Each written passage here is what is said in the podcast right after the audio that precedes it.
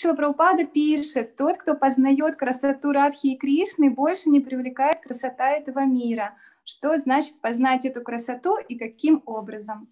Ванамали Нимай Дас.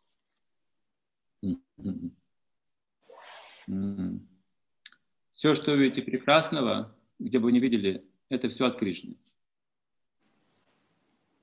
И вот когда вы осознаете, что это от Кришны, вот тогда можете осознавать истинную красоту. Истинная красота, она как безграничная емкость. И она отражается оттуда, вот в разных каких-то привлекательных вещах, которые на, нас здесь привлекают.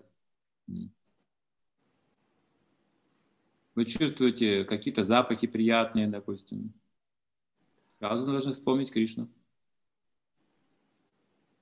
Вы видите красивого человека, очень красиво, вспомните сразу Кришну. Это все его, его искорки, его отражения, блики.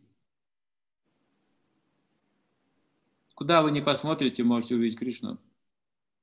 Просто утром проснетесь, выйдете и почувствуете аромат восхода, свежих пран, и сразу нужно думать о Кришне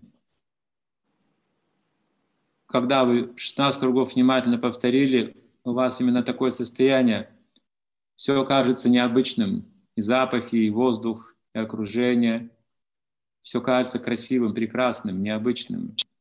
После большого киртана, после хорошей джапы, после хорошего просада все окрашивается, становится привлекательным. Это Кришна. Повсюду можете так видеть. Это сознание Кришны.